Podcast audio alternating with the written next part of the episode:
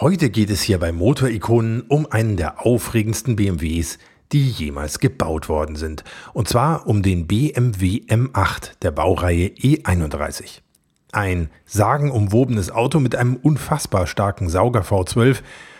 Ein Auto, von dem es nur ein einziges Exemplar gibt. Und ich spreche heute mit dem Mann, der es gebaut hat. Jakob Polschak ist heute hier zu Gast. Er hat jahrzehntelang den Fahrzeugmusterbau bei der BMW M GmbH geleitet und dabei die Einzelstücke gebaut, die bei anderen Marken oft nur aus Ton bestehen, bei BMW aber fast immer schon fahrbereit waren. Jakob Polschak war also an fast allem unmittelbar beteiligt, was später bei der BMW M GmbH in Serie ging und auch an so manchem Auto, das nicht in Serie ging. Und ich kann nur sagen, Freut euch drauf, das wird ein sehr, sehr spannendes Gespräch und damit Moin Moin und Servus. Herzlich willkommen bei Motorikonen und den 100 besten Autos aller Zeiten. Und weil hier jetzt gleich kurz das Intro läuft, ist das für euch eigentlich der perfekte Zeitpunkt, um Motorikonen in eurem Podcast-Player zu abonnieren, damit ihr jede Folge ohne langes Suchen hören konnte und vielleicht auch, um ein paar Sterne zu verteilen. Da würde ich mich sehr freuen. Und natürlich freue ich mich auch sehr, wenn ihr Motorikonen auch bei Instagram oder Facebook folgt. Also klicke ich hier jetzt aufs Intro und ihr klickt auch ein bisschen und dann hören wir uns gleich wieder.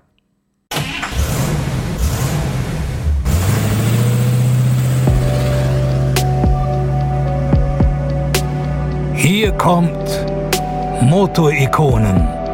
Die 100 besten Autos aller Zeiten.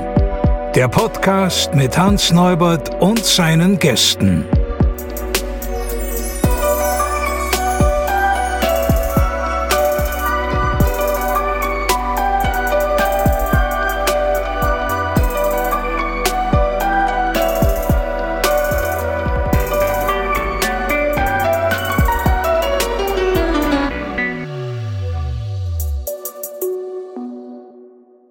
Tja, ich habe für diese Folge Jakob Polschak bei ihm zu Hause in München besucht, mit dem Fahrrad übrigens, weil er direkt um die Ecke wohnt, ungefähr zehn Minuten entfernt.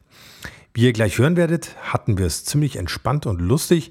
Vor allem aber hat Jakob Polschak wirklich frei von der Leber weg über seine faszinierende, jahrzehntelange Arbeit für die BMW M GmbH berichtet. Und ich glaube, es ist auch in eurem Sinne, wenn ich euch da keine einzige Sekunde davon vorenthalte. Denn es geht da auch noch um so leckere Sachen wie das 5er Cabrio der Baureihe E34 oder den M3 Pickup oder den M3 Touring der Baureihe E46, den es ansonsten ja nie gegeben hat. Lauter Einzelstücke eben. Und jetzt geht's auch gleich los mit Jakob Polschak und vor allem natürlich mit dem sagenumwobenen BMW M8 der Baureihe E31. Herzlich willkommen bei Motorikonen Jakob Polschak. Ja, hallo. Grüß, Grüß Sie. Servus. Sie haben, wenn ich richtig gerechnet habe, über 40 Jahre bei BMW gearbeitet. Ja, stimmt es? Ich bin 1976 eingestiegen mhm. bei BMW. Mhm. Im Prototypenbau. Wir waren damals sieben Mitarbeiter für Gesamt BMW, mhm. für Karosserie und Ausstattung mhm. im Musterbau. Mhm. Und bin dann 78 nochmal auf die Schule gegangen und habe dann meine Karosseriebaumeister- und Technikerprüfung damals gemacht und bin dann anschließend wieder zurück zu BMW gekommen. Also wollte ich gerade sagen, fangen wir mal ganz vorne an. Äh, haben Sie als kleiner Junge, Junge denn schon gebastelt oder ist es erst nach der Schule losgegangen oder war Ihr späterer Job dann auch gar nicht so vorgezeichnet? Ja, eigentlich schon. Die kreative Phase hatte ich schon in der Jugend. Das ja. heißt, äh, Fahrzeugbau, damals der erste Turbo und alles, was mhm. so rausgekommen ist, 911 war damals für mich faszinierend. Mhm. Und da war für mich klar, dass ich einen Beruf ergreift, den wo nicht jeder macht.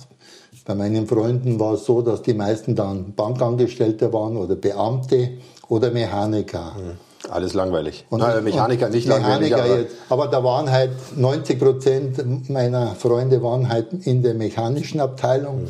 Dann habe ich gesagt, ne, ich mache dann irgendwas Haute Couture mit Blech. Mhm. Das heißt alles, was mit Karosserie und Ausstattung und dem im Fahrzeugbau zu tun hat. Und als Sie dann zu BMW gekommen sind, hatten Sie da schon irgendwie eine Ausbildung in der Richtung? Oder ich, war da damals, ich war damals gelernter Karosseriebauer, bin mhm. zu BMW gegangen, haben wir gesagt, ja, eigentlich wollte ich ja ins Ausland gehen, bin zu BMW gegangen, haben wir gedacht, ja, wird nichts. Dann haben die schon auf mich gewartet, sofort die Arbeitsplätze zugewiesen. Die Auswahl war damals auch groß bei BMW.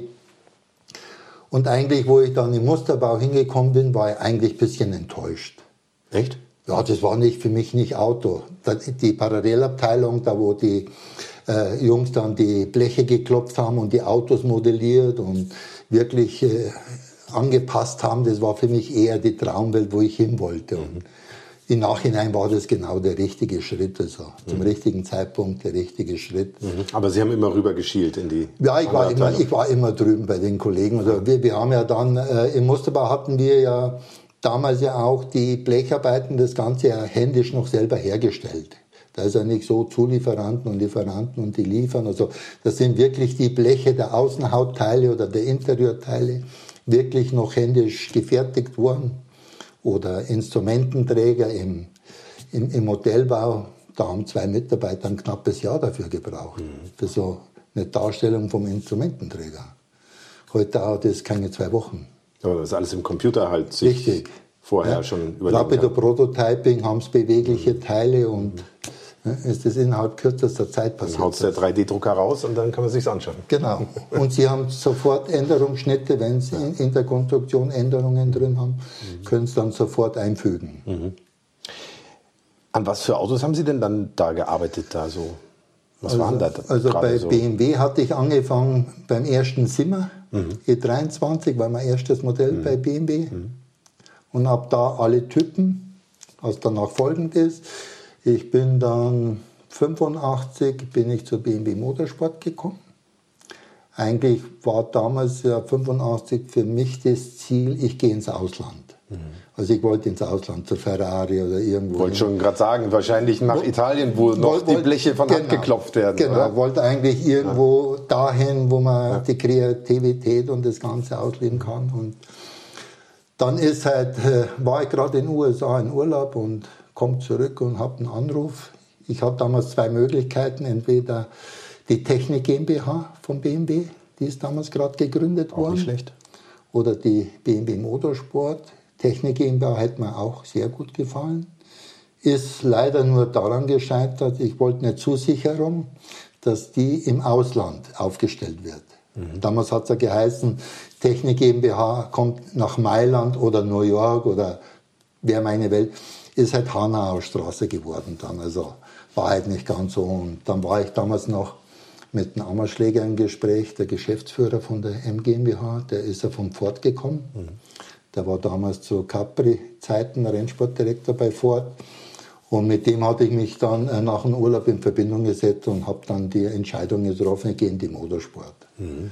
Ja, weil die eigentlich gut aufgestellt sind, auch national, international. Und man kann halt ein bisschen von der Welt auch noch in seine Erfahrung mitnehmen. Wie groß war die Mannschaft da zur Zeit, zu der Zeit?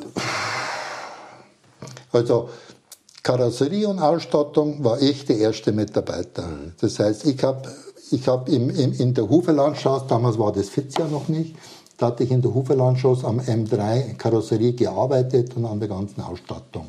Und bin dann also an dem äh, breitbackigen äh, M3, dem E30. E30, E30, E30, genau. Da hatte ich schon in, in, in der Hufelandstraße gearbeitet und mhm. dann bin ich zum Motorsport gewechselt und habe mit dem ersten M3 angefangen dann die Karosserie und Ausstattung, alles was heute mit Leder und Lack und alles was damit Individual und Manufaktur mhm. und mhm. alles was damit zu tun hat, haben wir damals integriert. Mhm. Lassen Sie uns noch mal kurz beim E30 bleiben. Haben Sie dann die, die dicken Backen entworfen oder den Heckspoiler oder kam das aus der Designabteilung? Das kam aus der Designabteilung mhm. und aus dem Rennsport. Das mhm. heißt, es, aus der Notwendigkeit raus war eigentlich ja, das Auto war eigentlich ja für den Rennsport entwickelt, mhm. wo dann die Ableitung des Straßenauto war weil wir das ja für die Homologation gebraucht haben. Mhm. Aber es wurde dann schon so in Blech gleich mal gebaut? Haben wir dann in Blech gebaut, mhm. ja. Also die meisten Design-Funktionsfahrzeuge, wo wir bei der M gebaut haben, das heißt Design und Funktion in einem verschmolzen. Mhm. Nicht klassisch in Kleemodell, wo eigentlich ein Klotz da steht. Einfach nur ein drei Tonnen äh, Tonklotz genau. steht. Da hatten, wir, da hatten wir zu meiner Zeit mit unserem Designer dann angefangen, am Anfang war noch Jürgen Hausmann bei uns, mhm. der Designer, und danach ist der Ulf Weithase gekommen. Mhm. Und da hatten wir wir hatten so eine Symbiose, Ulf und ich, sofort umzusetzen, einen Sitz zu machen, nicht in Ton den Sitz, mit meinen Sattler und Polsterer den Sitz sofort sittbar machen, erlebbar, reinsetzen. Wie sitze ich da drin, wie fühlt sich das an und, und, und. Das war eigentlich für uns immer die Herausforderung. Mhm. Die waren spektakulär, die Sportsitze vom M3, die waren schon super. Weiß ich noch. Wir haben uns, denke ich, sehr gut ergänzt, ja. der Weithause und ich. Also wir, er das Design und ich das Blech und wir haben das direkt in der Funktion vom Design ins Blech auch gleich abgeändert mhm. dann. Also die Wege waren relativ kurz mhm. und waren doch ziemlich effizient. Hatten Sie dann auch noch Ihre Finger am M3 Cabrio? War das dann auch noch bei Ihnen oder? Den M3 Cabrio, ja, den hatte ich so in Halbschwarzarbeit haben wir den angefangen. Ja. Was heißt Schwarzarbeit? Sie haben das Dach abgesägt? Nein, wir, wir, wir haben eine E30 Cabrio gehabt ja. und haben da angefangen und äh, einen dickbackigen zu machen und äh, wir hatten damals die Seitenwände vom Seriencabrio und vom M3 hatten wir längs geschnitten und längs stumpf zusammengeschweißt und hatten da einen Prototypen gebaut. Mhm. Und Damals war halt so, unser Vorstand, Dr. Reitzle, wollte jetzt nicht unbedingt einen haben. Da gibt es auch immer verschiedene Geschichten. Mhm. Aber da Dr. Reitzle hat damals ja auch einen Freund in der Schweiz gehabt und der wollte immer einen Allrad haben. Mhm. Ein 325X, der passt aber mhm. ins normale Cabrio nicht rein. Mhm. Dann mhm. haben wir wegen Verdeckkasten ihm, und so. Dann haben wir ihm wegen den Rädern und wegen Antrieb und und dann haben wir ihm ein 325i XM3 gebaut. Wo alles drin war. Wo alles drin X war. und M3. Außer der Motor war nicht, weil der Allrad nicht gegangen ist. Ah ja, okay. Und, und danach. Ja, Aber breite Backen. Breite Backen, alles original, mhm. M3, außer der Motor und Allrad war halt nicht M. Mhm. Ja, aber mhm. war für uns ja zweitrangig damals so. Und danach hat dem Dr. Reitzle das auch so gut gefallen und allen, dass man ja dann auch die Entscheidung mit dem Flor, Wolfgang damals, mhm. oder Peter, mhm. damals ja auch die Entscheidung bekommen haben, einen zu bauen für die IAA. War damals auch ein roter mit äh, weißer Lederausstattung, der erste auf der IAA. also sollte eigentlich nur ein Showcar sein? Ja, eigentlich einer von. Und hat er gut eingeschlagen damals. ja, schon.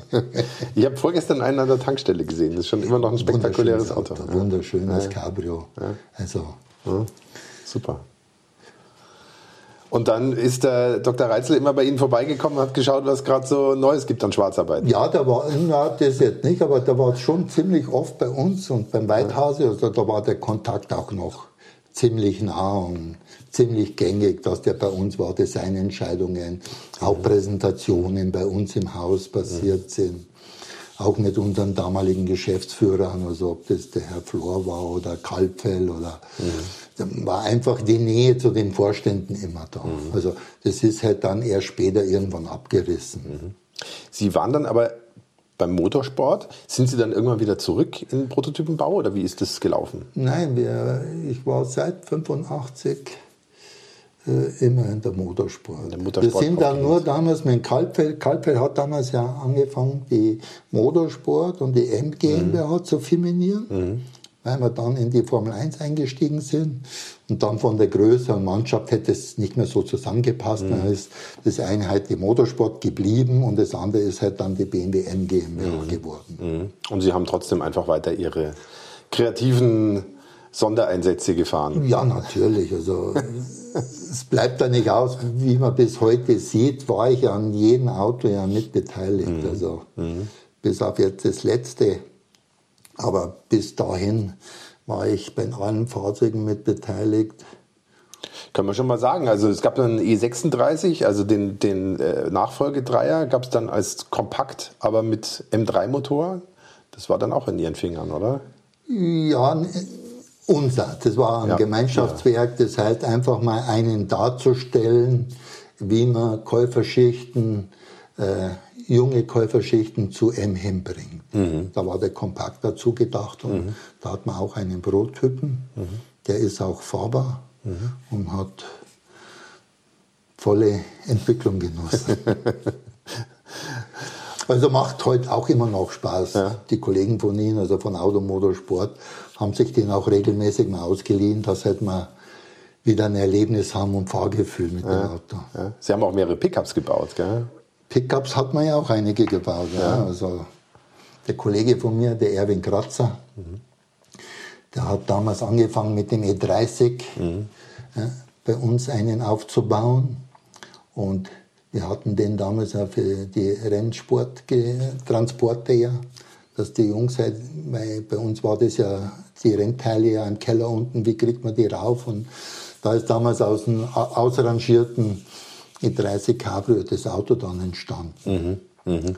Und es hat so einen Zuspruch gefunden. Eigentlich ist er benutzt worden. Das Auto war damals ziemlich am Ende war eigentlich schon kaputt, in die Jahre gekommen, kaputt. Und da war halt die Überlegung, was macht man mit dem? Und ich hat, wir hatten damals gerade DK, die Presse, die englische Zeitschrift bei uns im Haus. Und da war das Auto seitlich gestanden und eigentlich ist am E92 M3 gegangen. Mhm. Das Interesse von denen war aber so groß gegenüber dem Pickup und nicht mehr für den M3, dass die eigentlich fast nur noch bei dem Pickup gestanden sind. Die Engländer sind ja da auch ein bisschen affin und verrückt ja, auf so ja, Geschichten. Ja. Und da haben wir uns damals mit dem Dr. Segler entschieden, dass wir den restaurieren dürfen, dass er nicht kaputt geht, dass mhm. wir praktisch den als Zeitzeugen behalten und auch äh, den, den, den, nächsten Generationen zur Verfügung und haben auf das hin einen E92, also 93 M3 Cabrio auf Pickup umgebaut. Mhm. Und da hat Dr. Segler auch eine geile Idee gehabt, dass wir mit dem Auto auf den Nürburgring gehen. Mhm. Zum 1. April. Haben wir eine saubere Persenning hinten drauf gebaut und sind am Nürburgring da Rundenzeiten gefahren. Also mit Persenning hat das VMAX auch wunderbar funktioniert, aerodynamisch, mhm. fast gleichwertig. Ja, und da waren ja auch die wildesten Spekulationen, ob da ein Zwölfzylinder hinten als Mittelmotor verborgen ist. Mindestens. Und, ja, ja. Zwei Zwölfzylinder. Also war eine Riesengeschichte in der Presse. Eigentlich es das Geld schon nicht. Ja, schön, schöne Geschichte. Dann gab es auch noch den i46 M3 Touring. Den ja. gab es ja auch noch. Genau. Ja.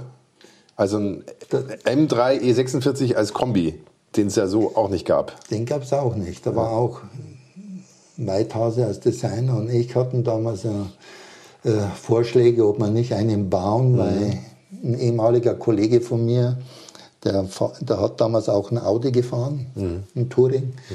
Und da war halt die, der hat sich immer beschwert, warum BMW keinen bringt, weil er wird lieber unsere Marke fahren, weil als ehemaliger Mitarbeiter. Und da hat man auch die Idee, ob wir einen bauen und da ist er auch rauf runter gerechnet worden. Und dann war halt immer das Ganze an die Werkzeugkosten bei den Türen. Man braucht neue Türen und man muss hier machen und da machen. Und da hatte ich noch einen ehemaligen Kollegen aus dem Musterbau bei BMW, der wo bei uns Versuchsingenieur war, der Koplenik Willi.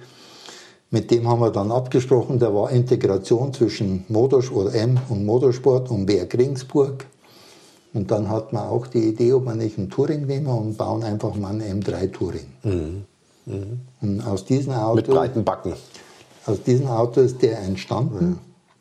Das heißt, wir hatten den zurechtgeschneidert, eine Mischung zwischen Serie und M3. Das heißt, die Maße und die, die Frontklappe und äh, Kotflügel vorne, das hat ja nicht gepasst. Die sind auch ein bisschen anders. Das hat man dann auch dann direkt im Blechguide geändert. Da hat es auch kein Designmodell dazu gegeben.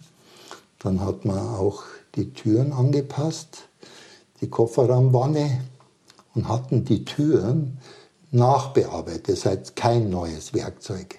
Da hat man das Fahrzeug dann fertig gebaut, hatten komplett in Regensburg den kompletten Banddurchlauf mit dem Auto gemacht, um zu zeigen, wir, wir, könnten den integrieren mhm. ohne Werkzeuge. Mhm. Mhm. Hat aber nicht gefruchtet. Nicht so Aber ein guter Ansatz eigentlich, gell, um den Vorstand zu überzeugen. Nicht ja. so wirklich. Also, ja. immer haben wir immer nur die Parameter äh, vom Preis runtergehen oder die Stückzahl erhöhen. Also mit mehr Schrauben haben sie nicht zum Drehen. Und da, da war halt das, dass man zeigt, okay, man kann die Tür nachbearbeiten, mechanisch dann einbauen und hat wunderbar funktioniert bei dem Auto. Schade, der sah gut aus. Ich hätte ihn gern mitgenommen ja. als Abschiedsgeschenk. Ja, ja. Ein sehr schönes Auto. Es gab auch einen 5er E34 als Cabrio. War das dann auch in Ihren Händen? War auch in meinen Händen, mhm. ja. Geplant war ja, dass die AG einen baut. Mhm. War aber so vom Zeitraum, ich kann jetzt nicht mehr genau sagen, was, August, September, wo Kalbfeld das an Land gezogen hat. Damals war noch Kalbfeld unser Geschäftsführer. Mhm. Wo er von, von, von seiner Runde zurückgekommen ist und hat gesagt, ob wir das machen könnten. Die AG hätte das in der Zeit nicht geschafft. Dann ist er zu uns gekommen. Ja, und wir haben halt genickt. Wir schaffen das. Wie haben Sie es gemacht? War das ein Verdeck vom Dreier Cabrio? Oder ja, das war eine Mischung. Das, ja. das, das, das heißt, es war eine Mischung von verschiedenen Leuten. Wir haben es auch nicht alleine geschafft. Wir haben das mit Bauer, Bauer in Stuttgart, der mhm. wo für uns die ja. Cabrios umbaut. Mhm. Bei dem haben wir die Karosserie machen lassen. Schabächter hat dann das Verdeck gemacht und wir haben den Rest dazu gemacht. Mhm. Also war es eigentlich auch seriennah, könnte man sagen. Ja, ziemlich, ja gut. Man, man hätte für die Serie dann schon Werkzeuge gebraucht. Mhm. Das heißt, die Seitenwand hinten hat sich verändert, Verdeckkasten hat sich geändert mhm. oder ist alles umgekloppt. Man hätte neue Werkzeuge bringen sollen. Ja, und letztendlich auch natürlich äh, zwei Türen verschwinden lassen. Ja? Das natürlich, natürlich auch nicht so ganz einfach. Seitenwand ja. und und, und dann die Sitze hinten. Wir hatten in dem Cabrio auch den Sitz vom Achter drin, das heißt mit mhm. integrierter Kopfstütze mhm. im Sitz. Mhm hat man auch in dem Auto. Ja, war ein sehr schönes Auto, war auch geplant, dass man zu Genf bringen und ist auch kurzfristig vor Genf dann von der Liste runtergekommen. Ist in mhm. Genf dann nicht präsentiert mhm. worden. Eigentlich komisch, gell? weil Mercedes hat ja mit dem W124 gezeigt, dass man in der Klasse auch ein Cabrio verkaufen kann, dass das funktioniert. Ne? Das, das, das war ja das, der Hauptgedanke, warum wir eigentlich ja nach Genf gehen wollten. Ich hätte ihn damals auch nach Genf geschickt, auch wenn ich nicht gebaut hätte. Mhm. Nur um die Konkurrenz halt mal ein bisschen zu nervös zu machen. Nervös zu machen. ja gut, aber es gab ja natürlich ein Dreier Cabrio, da war es vielleicht ein bisschen nah dran. Ja? Vielleicht hätte man ein Siebener Cabrio gebraucht. Ja, ist vielleicht zu groß. Also man, ja. man muss halt schauen in, in bestimmten Größen. Also damals wäre es vielleicht gegangen. Damals war, finde ich, meiner Meinung nach, die Klientel auch anders. Wenn man schaut, wer mhm. in dem Mercedes drin sitzt, dann waren das doch die älteren Generationen, die wo halt das drumherum um, um sich brauchen in der mhm. Größe. Ja. War auch ein gutes Geschäft damals und wäre sicher auch für BMW gut gewesen. Wie sehr hat Sie das dann immer gewurmt, wenn Sie da so was Tolles hingestellt haben und dann hören mussten, der Vorstand hat Nein gesagt, der Vorstand hat es von der Liste gestrichen, äh, es wird nicht gezeigt, es verschwindet im Keller? Oder, jein, oder war es dann, weil, weil es fertig war, war es dann für Sie schon erledigt? Jein, oder? jein. Also wenn der Vorstand das entscheidet, also mit, mit, bei dem M8 war damals ja der von Kuhnheim, der wo das entschieden hat. Wir mhm. hatten auch Gespräche. Kann man gleich dem. drauf auf das Thema, ja. Und da kann man leben damit. Wenn der Vorstand, der Vorstandsvorsitzende, dann ist es so. Mhm. Dann muss man das nehmen. Mhm. Wenn halt auf Bereichsleiterebene entschieden wird, man zeigt es gar nicht im Vorstand, da mhm. habe ich eigentlich bis heute noch ein Problem oder mhm. wurmt mich. Weil die Schiss haben, sich irgendwie eine Watschen einzufangen oder wie auch immer, vollkommen egal. Also mhm. mir hat einmal ein Geschäftsführer zu mir gesagt, Sie werden doch nicht meinen, dass ich im Vorstand was zeige, wo ich nicht beauftragt dazu worden bin. Mhm. Mhm. Man sollte sich einfach mal überlegen, auch als Vorstand, also für meine Institution, ja, was bekomme ich gezeigt oder was könnte ich gezeigt bekommen, weil ich kann ja nur entscheiden, auch als Vorstand, was ich gezeigt bekomme. Mhm. Wenn ich es Ihnen gar nicht zeige, dann haben Sie die Möglichkeit gar nicht. Ja, und, ja. das ist eigentlich ja, die schlechteste Wahl, mhm. wenn, wenn, ich eine Entscheidung gar nicht bekommen kann. Nicht zu zeigen, also das wurmt mich. Mhm. Dass entschieden wird, dass man es nicht baut, ja, das gehört dazu, da muss ich leben. Mhm. Und ich hatte mit Kuhnheim auch Diskussionen, äh, damals zum Nachfolger von, von anderen Fahrzeugen, zum M8 damals. Und das ist seine Sicht und die muss man einfach akzeptieren, wenn er der Vorstandsvorsitzende mhm. ist. Und mhm. war für seine Zeit von ihm aus auch das Richtige. Sind Sie die Dinger denn dann auch immer selber gefahren oder war es mit dem Bauen für Sie abgehakt und erledigt? Nee, also wir hatten schon Erlebnisse. Wo fährt man das dann? Auf dem Werksgelände irgendwie hinter der Halle oder ähm, ja, an der Teststrecke am wir Speichersee? Hatten ja auch, wir hatten ja auch immer Vergleichsfahrten. Mhm. Also wir hatten mhm. ja auch immer Nürburgring-Tage. Mhm. Mhm. Weiß noch gut, wo wir damals ja eingestiegen sind, der DTM, und haben uns am Nürburgring ja die kleine Niederlassung am Nürburgring aufgebaut. Mhm. Und haben damals mit Gerd Richter, war damals für einen Fahrversuch zuständig, war der Gruppenleiter, der Abteilungsleiter und dann der Geschäftsführer. Und der hat damals auch angefangen, am Nürburgring für uns da eine Stelle aufzubauen, wo wir Serienfahrzeuge auf der Rennstrecke erproben. Mhm. Mhm. Da haben alle um uns herum gesagt, hm, schau mal die Spinner an, jetzt fahren die mit Serienautos schon am Nürburgring rum. Mhm. Hm? Wenn man heute schaut, 30 Jahre danach, glaube ich, dass kaum einen Erprober gibt, der wo nicht am Nürburgring seine Alle, Serienfahrzeuge Sogar die Japaner. Ja, natürlich. natürlich. Ja. Da waren wir auch ja, die Ersten am Benchmark. Und da muss ja. man sagen, Gerd Richter ist ja auch eine Koryphäe, auch im Autofahren. Mhm. Hat auch Gerhard Berger mal äh, erfahren müssen. Mhm. In Italien bei Testfahrten Echt? Hat ihn abgehängt? Dass unsere Richter ihn immer wieder mal ein paar Sekunden abgenommen haben. Mhm. Hm? Das mhm. hat immer wechselweise. Da ist mhm. Der eine wird ins Auto reingestiegen und ein Renningenieur vom BMW fahrt ihm dann die Ohren runter. So. War, war eine lustige Geschichte. Aber da ist auch in Gerhard Bergers Buch erwähnt. Damals. Ja, hat ihn recht gewurmt wahrscheinlich. Das, ja, dass ihm das mehr Schwierigkeiten bereitet hat, der BMW-Testingenieur, wie mancher Konkurrent in der, Als auf der Rennstrecke. das kann ich mir vorstellen. Ähm, ich, ich, war neulich im BMW-Museum. Ist dieser komplett wahnsinnige orange BMW Z3 mit dem V12-Motor, ist der auch äh, von Ihnen? Der ist jetzt nicht von uns. Ja. Den haben die Kollegen von NEA gemacht. Ah ja, okay. okay. Die, die hatten versucht, äh, den Motor da, oder haben den Motor da integriert. Für uns als M Motorsport, der Ding, wäre das zu kopflastig ja. geworden da vorne ja. drin. Also, ja. Aber, aber, es ist halt ein guter Versuch, dass man aufzeigt, was ist an so einem Fahrzeug möglich, was geht da und dass man wirklich aus dem auch die Erfahrungen raussammelt, wo man ja ziemlich einfach so, durch so einen Einbau von dem Motor in dem Fahrzeug ja bekommen kann. Mhm. Mhm. Aber wir sitzen hier ja heute, heute auch noch wegen einem ganz besonderen Auto zusammen, wegen einem E31, also dem ersten Achter. Den gab es ja in Serie als 850er dann gab es ihn später auch als 850 CSI. Aber dann gab es noch ein ganz besonderes Exemplar, den M8 Prototypen. Ja, genau. Ja. Wo, woher kam die Idee zu dem Auto? Oder anders gesagt, was war denn zuerst da? Der übrig gebliebene Achter, der irgendwo rumstand? Oder der Zwölfzylindermotor oder nur die Idee? Bei dem Fahrzeug war es so, dass die Generation von diesem Auto ja durch viele Köpfe gegangen ist. Mhm. Mercedes hat damals ja den, den groß, die große S-Klasse gebracht. Mhm. Wir haben den Zwölfzylinder in der Reihe noch nicht gehabt. Mhm. A, mit unserem Paul Roche einen Motor zu kreieren, zu finden, der wo in ein Fahrzeug reinpasst. Die nächste Grundidee war, bei, bei diesem M8 handelt es sich ja um ein Aluminiumchassis. Mhm. Das heißt, er ist damals im Prototypenbau in, im, im Fitz drüben ja, aufgebaut worden, so ähnlich wie Flugzeuge. Das heißt Klebe- und Nietechnik. Das sind die Bauteile, die, die, die Kernkonstruktionen damals ja auch in Gussaluminium gefertigt worden und der, die restlichen Knotenpunkte sind dann in Aluminium verklebt und vernietet worden. Mhm.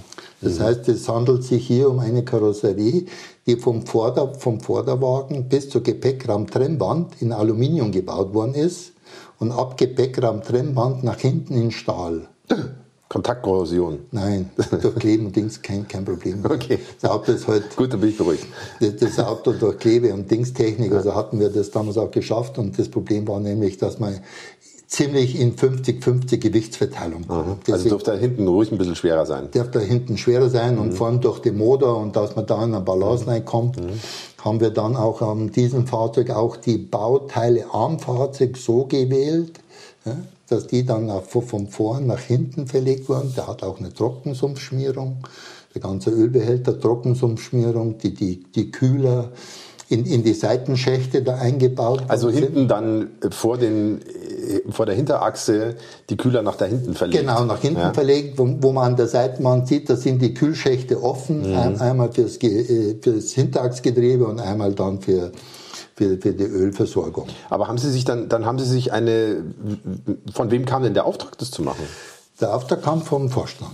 Mhm. War damals ein Vorstand, in, in, der Runde war Vorstand, da sich halt verschiedene Leute. Das, Fahr das Fahrzeug, das Grunddesign ist auch beim Lute geschehen. Genau. Das hat ED hat das Grunddesign dazu mhm. gemacht. Mhm. Wir haben auch dann die Werkzeuge nicht dazu gemacht. Äh, wir hatten damals mit Kohlefaser, wir haben ja kein Autoklaven in der M GmbH. Mit der WT GmbH hatten wir damals auch die, die die Frontklappe und verschiedene Teile machen lassen. Also es war schon Kohlefaser, gell? Kohlefaser. Nicht Glasfaser, weil nein, bei manchen nein, nein. im Internet liest man teilweise, das wäre Glasfaser gewesen, habe ich auch gleich gestutzt. Das war Kohlefaser. Ja, es ist auch Glasfaser. Also okay. wir, wir haben das Fahrzeug ja so aufgebaut, das heißt vorne die Stoßstange ist Kohle-Aramidfaser. Mhm. Das heißt, Kohlefaser ist ja gut, aber Aramidfaser ist halt von der Festigkeit beim Crash, hält, hält auch die Teile zusammen, hat eine andere Funktion. Also splittert nicht so stark. Genau. Mhm. Dann haben wir die, die Frontklappe, haben wir ja auch in Carbon-Kohlefaser, das heißt Kohlefaser mit Aramidfaser. Und die Seitenwände links und rechts hat man auch. Also haben Sie schon richtig an die, an die Sicherheit auch gedacht noch dabei, auch ja, Fußgängerschutz und sowas. Ja, wenn dann, ja wenn dann sollte es ja nicht nur leicht sein wie ein Rennauto, sondern ja. eine Funktion auch im Straßenauto. Mhm. Wir hatten auch dann die Türen, die Türen sind ja auch voll. Innenleben, Außenleben, komplett in Carbon äh, aus einem Bauteil. Wahnsinn. Wir haben auch eine, eine Das haben Sie dann abgeformt von, von der Blechversion und dann nachgebaut? Ja, genau. Mhm. Also die, auch gewichtsmäßig. Was hat das gespart pro Tür? So, nur mal so Pi mal Daumen? Die, die Einzelwerte kann ich Ihnen jetzt nicht sagen. Das Seriengewicht, glaube ich, ist irgendwo bei 1830 ja, oder ja, 50. Und wir sind mit dem Auto auf 1430, 1450 aktuell irgendwo runtergekommen. Aber das waren natürlich nicht nur die Karosserie-Geschichten, gell? es waren noch ein paar andere Sachen. Ja, wir, wir haben auch den, wir haben auch den großen Motor, wir haben die Klappscheinwerfer rausgenommen. Mhm. Wir haben die Klappscheinwerfer rausgenommen, auch wegen der Luftführung für den Motor. Mhm und haben dann die Scheinwerfer ja in die Stoßstange integriert. In dieses ganz schmale Leuchtenband. Ganz da, schmale ja. Leuchten, wäre wär eine Neuentwicklung gewesen. Mhm. Mhm. mhm und hatten dann auch die Luftführung und auch die Anströmung, das heißt vorn die große Öffnung mhm. für den Kühler wäre halt angestromt worden und über die, über die Frontklappe wieder ausgeführt worden. Also Sie hatten ja da so Lüftungsschlitze in der Motorhaube drin genau. und da wäre die Luft wieder ausgetreten. Da, wär, da war der Kühler direkt drin, ohne dass die warme Luft in Fahrzeug in den Motorraum reinkommt. Das war aber nur der Wasserkühler? Ja. Mhm. Also und, und hinten dran vor der, äh, vor der Hinterachse, das wären dann die Ölkühler, Ölkühler, Ölkühler gewesen. Genau, für die Aggregate. Mhm. Also, und wir hatten dann komplett das ganze Interieur, der komplette Instrumententräger, die Schalensitze und die Rücksitzbank, die angedachte, die war ja aus dem 8er Cabrio, wo mhm. ich in Serie gekommen, hatten wir mhm. den abgeformt mhm. und hatten daraus einen Zweisitzer gemacht. Auch ein Auto, das nicht gekommen ist, gell? Auch, 8er Cabrio. Auch, auch leider, ja und hatten hier auch nochmal komplette Gewichtseinsparung. Mhm. Und dann Abgepäckraum, Trennwand nach hinten. Die Seitenteile hinten, die waren dann in Glasfaser. Mhm. Die waren auch in, in, in verschiedene Glasfasergewebe. Das heißt, wo, wo auch bei Crashversuchen nicht die Teile splittern und irgendwo umeinander liegen, sondern wo die halt dann zusammenhängend halt noch dranhängen am Auto. Aber das ist schon Wahnsinn, wie viel äh, Entwicklungsmühen äh, da in solche Details geflossen sind, gell? dass man sich in so äh, auch so um das Thema Splittersicherheit und so kümmert. Ja, wir hatten damals sehr professionell. Wir hatten eine Top-Mannschaft, klein, mhm. flexibel, mhm. schnell und mhm. aus Erfahrung zwischen Rennsport und Straßen, mhm. Serienfahrzeugbau hatten wir da schon eine schlagkräftige Gruppe, wo halt dann auch wirklich aus dem Bauch raus ohne große Prozesse auch solche Fahrzeuge entstehen lassen kann. Mhm.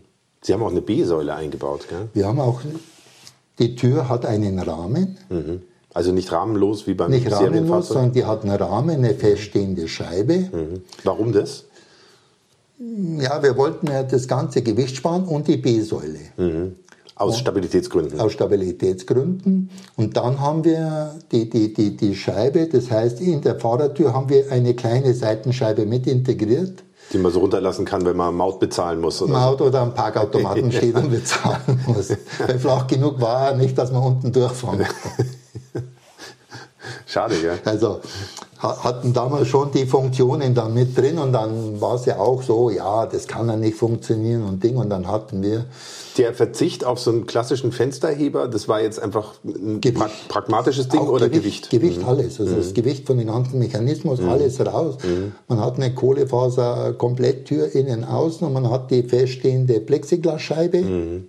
und hat eine Makrolonscheibe und hat dann eine kleine Auf- und Zuscheibe und hat dann einen Rahmen und man hat, man hat es ja geschafft, dass man ja dem Rahmen mehr Vorspannung gibt. Das heißt, mhm. da wo die Scheibe drin steht, der hat normal mehr Vorspannung wie die Serienscheibe gehabt hätte. Und durch die Vorspannung ist er auch oben in den Schlitz von der Dichtung eingeführt worden, mhm. dass die praktisch bündig mit der Karosserie war. Das Moto-Ikonen Factsheet.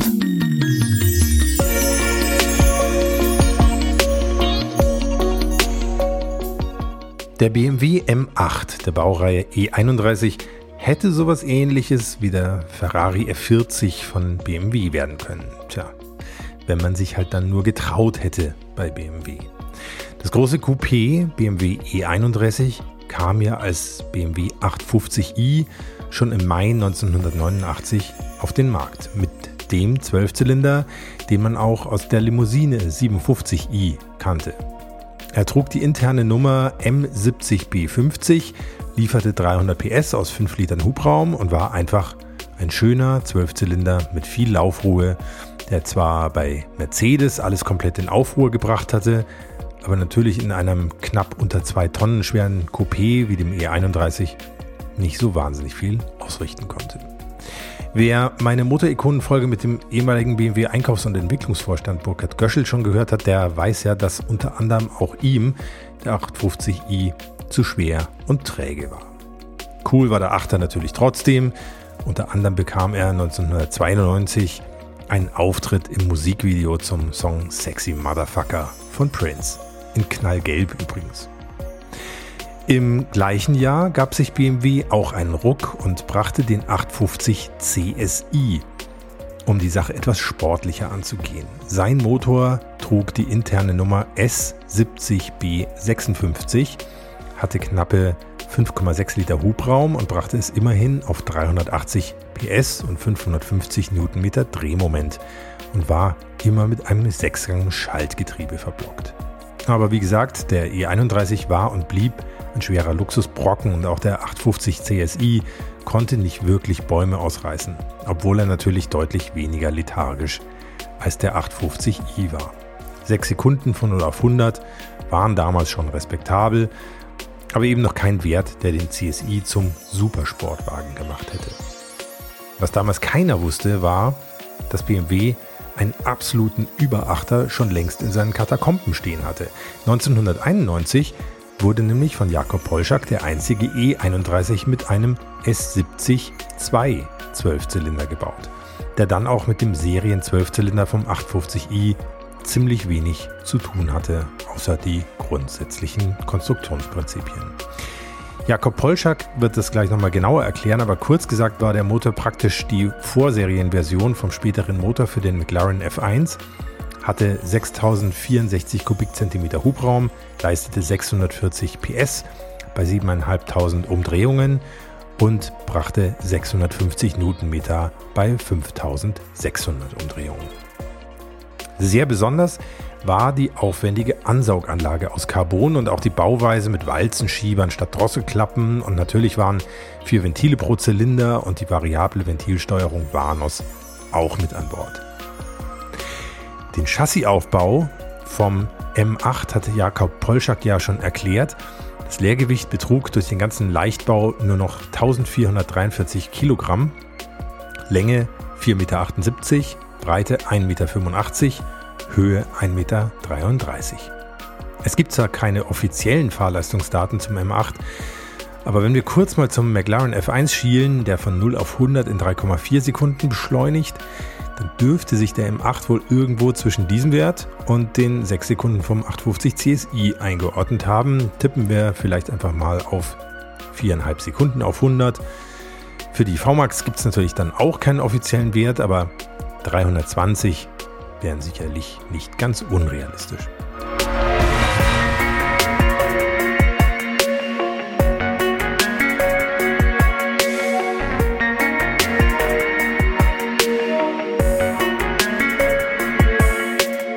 Von außen fallen sofort die breiten Backen an der Hinterachse auf. Da drin saßen die Ölkühler und bekamen durch große Schlitze ihre Luft zugefächelt. Außerdem war hier eine Hinterachse mit breiterer Spur verbaut.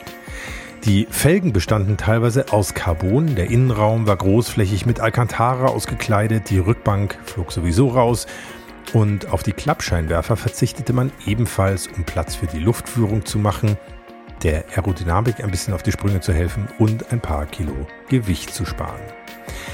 Nach diesen ganzen Technikdetails ist es natürlich besonders traurig, dass der M8 nie in Serie gebaut wurde, aber irgendwie kann man die BMW-Vorstände sogar auch verstehen. Denn erstens verkaufte sich die Achterbaureihe sowieso schon nicht besonders gut, vielleicht auch durch die fehlende Cabrio-Version, die es beim Konkurrenten Mercedes SL ja quasi serienmäßig gab. Die meistverkaufte Motorisierung war der 850i mit gerade mal 20.072 Exemplaren. Und zweitens war der 850 CSI, also der mit den 380 PS, in den Verkaufszahlen auch kein echter Knüller. Er wurde gerade mal 1510 Mal verkauft. Ob da jetzt ein M8 das Ganze nach oben gepusht hatte oder vielleicht dann doch keine so gute Idee gewesen wäre, kann heutzutage keiner mehr sagen. Schade, ist es trotzdem. Schon allein wegen dem Motorsound, dem wir jetzt mal kurz lauschen.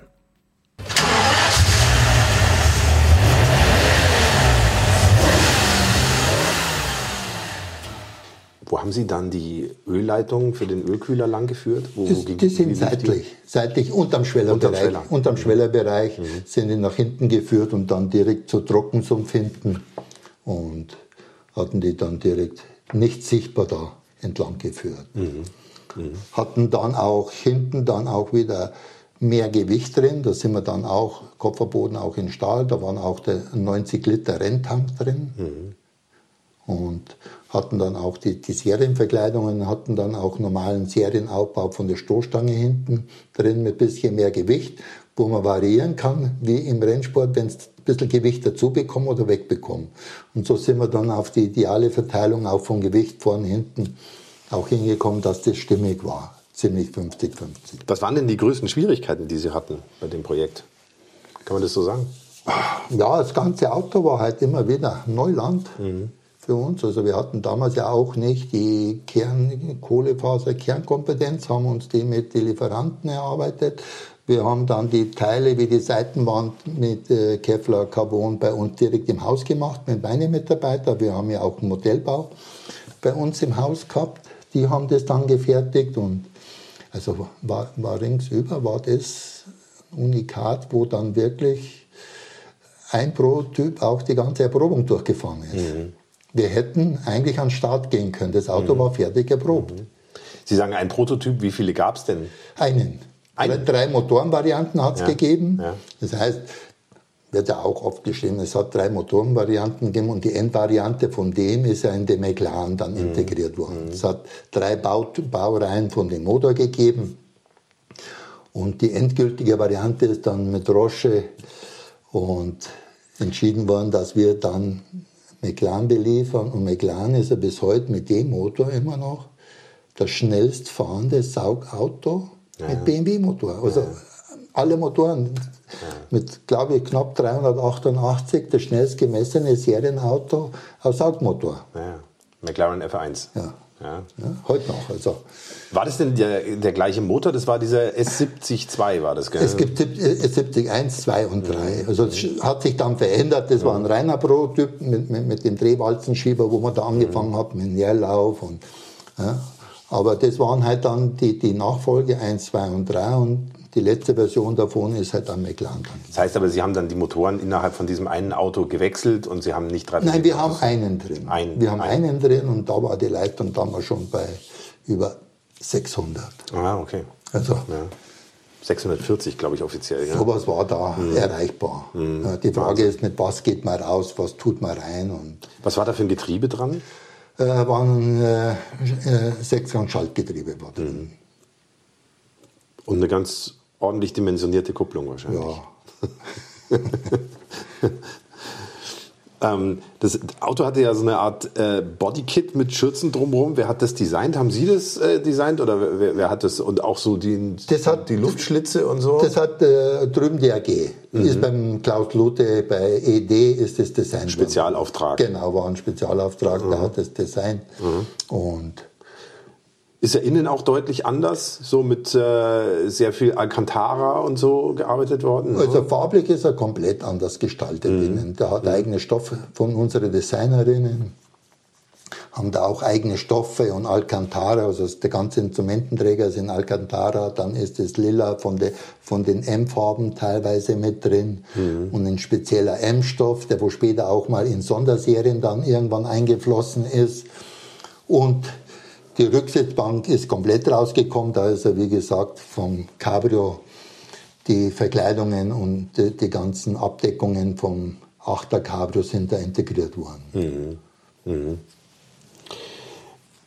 Dann hat wahrscheinlich der Paul Rosche auch mal öfter vorbeigeschaut, oder? oder wer war der häufigste Besucher? Oder der Dr. Ja, Reitzel, oder wer, wer war da öfter mal am Start? Ja, Rosche war immer, Rosche war auch immer, ob der, der Nachteil war ja durch die dass wir zwei Standorte haben mit Preußenstraße und Garching.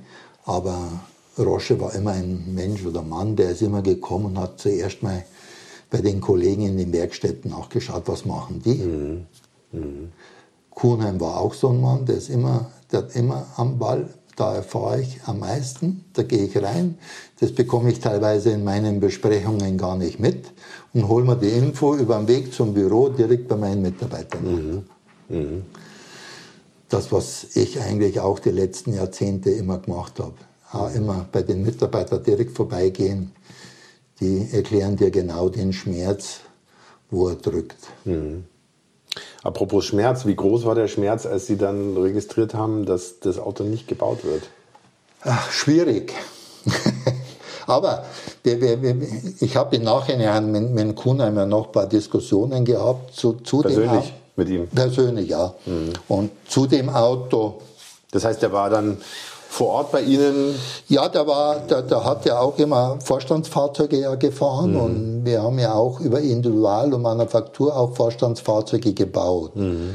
Also früher Musterbauentwicklung, den ersten E23 haben wir in, in der AG auch für die Vorstände gebaut. Mhm. Das heißt, da kommen die Telefonanlagen rein und mhm. dann kommt das Büffelleder rein. Und noch ein Fax. Und, und, und, und, und ein Kühlschrank. So, so ist es damals schon in der AG gemacht worden, dass die Vorstände ihre Auto bestellen und bei uns im Sonderbau sind die Fahrzeuge dann entstanden. Äh, Größenordnung. Damals hat ein Telefon mit 23 um die 20.000 D-Mark gekostet. Mhm. Auch nicht schlecht, wenn man sich das so dazu bestellen wenn man, kann. Wenn, ja. wenn, man, wenn man sich das vorstellt, die Größenordnung. Mhm und, und heute ist es in den Fahrzeugen Standard. Aber mhm. man muss halt mal irgendwann am Weg gehen und auch sehen, was die Zukunft dann auch in die Fahrzeuge reinbringt. Mhm. Mhm. Aber jetzt mal zurück zum M8. Ich meine, der, der, Herr von Kuhnheim wird sich das ja nicht nehmen lassen, da, da, da, mal ein paar Runden damit zu drehen. Hat ihn das nicht überzeugt? Nein. Der Herr Kuhnheim ist halt jetzt nicht ein Car-Guy. Das ja. heißt, der setzt sich nicht ins Auto und fährt darum. Mhm. Also der ist da schon recht konzentriert und kühl und mhm. nüchtern. Und mhm. Hat er den Markterfolg abgeschätzt? Bewertet das anders und mhm. man muss das akzeptieren. Mhm.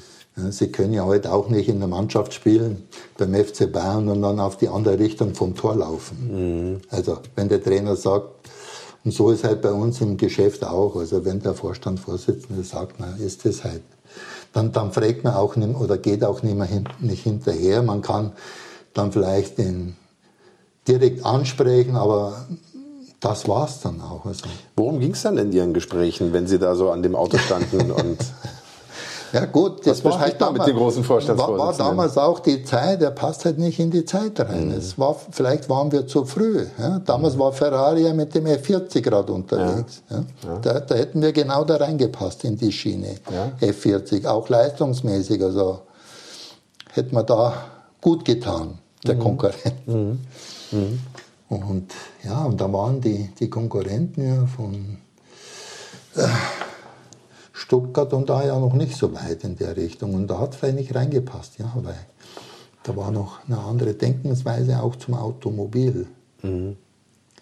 Ich meine, später dann der, der 850 CSI kam ja mit, glaube ich, 380 PS. Das war, Das war natürlich ein ganz anderer Motor, ne? Ja. ein ganz anderes Leistungsspektrum. genau, war ein ganz anderes Fahrzeug. Auch zum Serienfahrzeug noch mal weg, deutlich weg, aber noch weit weg jetzt vom M8. Also konzeptmäßig auch. Also für uns war gut, dass wir den gemacht haben, weil wir da unsere, wir haben den auch nicht umsonst gemacht. Das heißt, die Erfahrungen Aluminium, Kohlefaser, Carbon, äh, Kevlargewebe, äh, haben wir da auch rausgezogen, auch unsere Konstrukteure, alle, wo da beteiligt waren. Also die haben ja ihre Erfahrungen ja zu den nächsten Rennen- und Serienautos ja alle mitgenommen. Nochmal zur Technik von dem Auto. Was, ich meine, das war ja wahnsinnig leistungsfähig. Was haben Sie am Fahrwerk getan, damit das alles Ja, zusammenpasst? Fahrwerk ist komplett angepasst worden, neu konstruiert worden. Das heißt, da sind die komplett um, umkonstruiert worden und wirklich auf die Bedürfnisse, was in dem Fahrzeug ist, angepasst worden. Hat der Motor denn so da reingepasst oder wie stark musste man da eingreifen? Ja, Das war ja ein komplett anderer Motor eigentlich als der M70, der da serienmäßig drin Ja, war. der Motor hat. Wir haben ja auch eine andere Frontwand. Ja. Wir haben eine Aluminiumfrontwand, nicht wie die Serie. Das heißt, der Motor ist integriert worden und dort das drumherum um den Motor ist ja angepasst worden.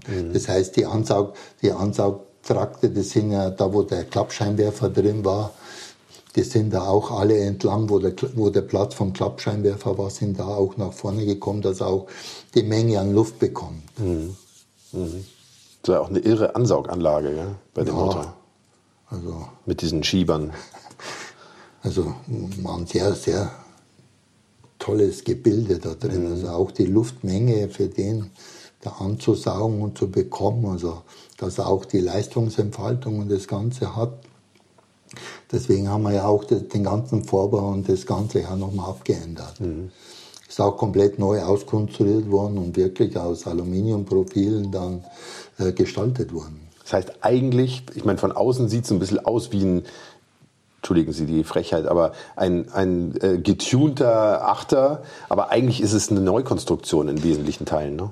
Ja, das war auch immer die Kunst von uns, dass wir Autos, zum Beispiel im M3 sind über 60 Prozent der Karosserieteile neu. Das sieht der normale Kunde nicht. Ja. Und das ist für den Kunden auch gut, dass er mit so einem Kunden, mit so einem Auto zum Kunden fahren kann und nicht sofort einen Neid erweckt, warum fährt er so ein Auto. Das ist halt ein bisschen unscheinbarer wie andere Autos. Aber da erklärt sich natürlich dann auch teilweise der heftige Mehrpreis. Ne? Ja, natürlich. Also, das war ja auch eigentlich ja Kuhnheim und Kuhnheim seine Sicherheitsfahrer, die wo ihn begleitet haben, wenn er unterwegs hat. Damals ist der E23, der 745i rausgekommen, der Turbo. Der Turbo, ja. Und dann sind seine Mitarbeiter zu der M gekommen, zum Roche und Co. und haben dann gesagt, sie könnten es uns nicht in unserem Fünfer einen anderen Motor einbauen, wir kommen am Chef nicht mehr hinterher. so ist der M5 entstanden. Die Geburtsstunde des M5. Richtig. Echt, ist das so Ja, entstanden? so ist es entstanden. Also, da hat der Paul Roche damals einen dicken Motor, äh, wo wir gehabt haben, vom M1 und Ding, und hat den dann im 5er und so ist der M5 halt entstanden. Und so ist das ganze Kundengeschäft halt immer begehrenswerter geworden für die Kunden, dass die praktisch ein Auto bekommen, wo es von außen nicht sehen. Wenn sie 911er Porsche kaufen, sehen sie sofort, aha, der hat 911er, aber bei dem Auto von uns bekommst du ein Auto, wo die Leistung hat und wo es von außen nicht Fast nicht zu sehen ist. Ja. Genau. Ja.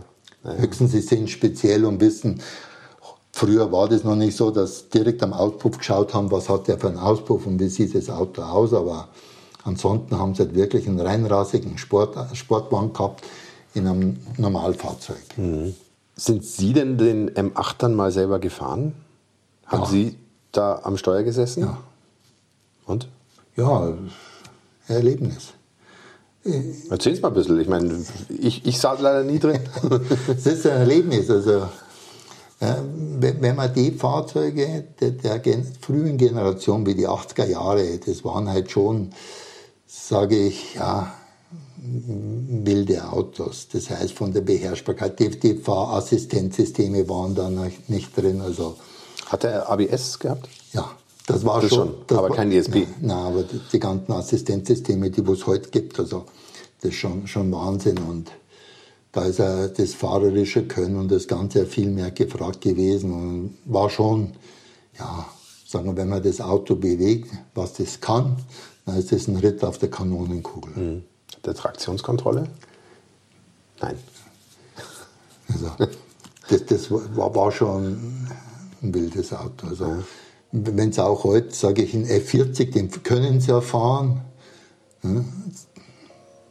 Zu- Für damalige Verhältnisse, wenn sie den heute fahren, das ist schon ja, eine andere Welt. Oder da gibt es ja vergleichbare Fahr Fahrzeuge aus, aus dem Jahrzehnt mit den Leistungen oder ähnliche Leistungen, die sind alle irgendwo. Wäre mal so ungefähr bei dem Erlebnis gewesen. Ja, das, also, da hat es eine Handvoll Fahrzeuge gegeben, wo das geleistet haben und ja, war schon ein Erlebnis. Das war's für heute mit Motorikonen und den 100 besten Autos aller Zeiten.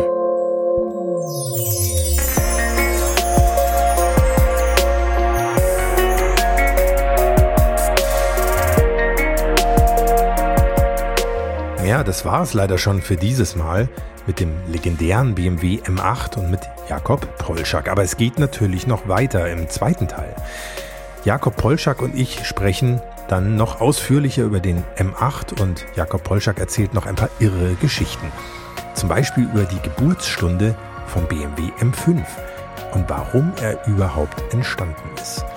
Über seine Lieblingsautos, unter anderem den M3 CSL und wie hübsch das Z3 Coupé, der berühmte Turnschuh, eigentlich hätte werden können, wenn der Vorstand. Aber gut, das hört ihr ja dann selber. Lohnt sich also definitiv, auch beim zweiten Teil mit dabei zu sein, in 14 Tagen hier bei Motorikonen und den 100 besten Autos aller Zeiten. Bis dahin sage ich erstmal Dankeschön natürlich an Jakob Polschak, der sich so geduldig die Zeit für meine ganzen Fragen genommen hat und so spannende Geschichten ausgepackt hat. An den lieben Raimund Kupferschmidt, der den Kontakt für mich hergestellt hat. Und vor allem auch an euch alle da draußen für das super Feedback, die vielen, vielen Mails und Kommentare, die ich hier jeden Tag bekomme und fürs immer wieder reinhören. Das freut mich wirklich sehr und macht richtig Spaß. Und deshalb hören wir uns hier auch in 14 Tagen wieder mit dem zweiten Teil dieser Folge mit Jakob Polschak. Und bis dahin sage ich jetzt kurz alles Gute, fahrt nicht so schnell, euer Hans Neubert.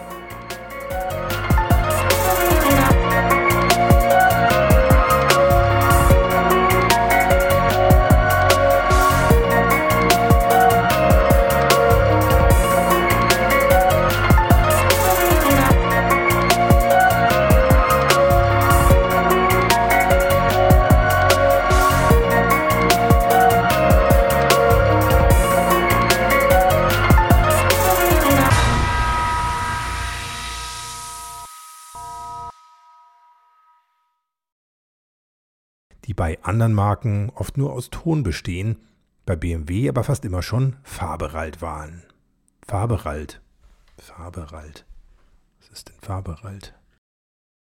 Jakob Polschak erzählt noch ein paar irre Geschichten, zum Beispiel über die Geburtsstunde vom BMW M5. Habe ich jetzt Stunde gesagt? Stunde. Geburtsstunde. Okay, nochmal.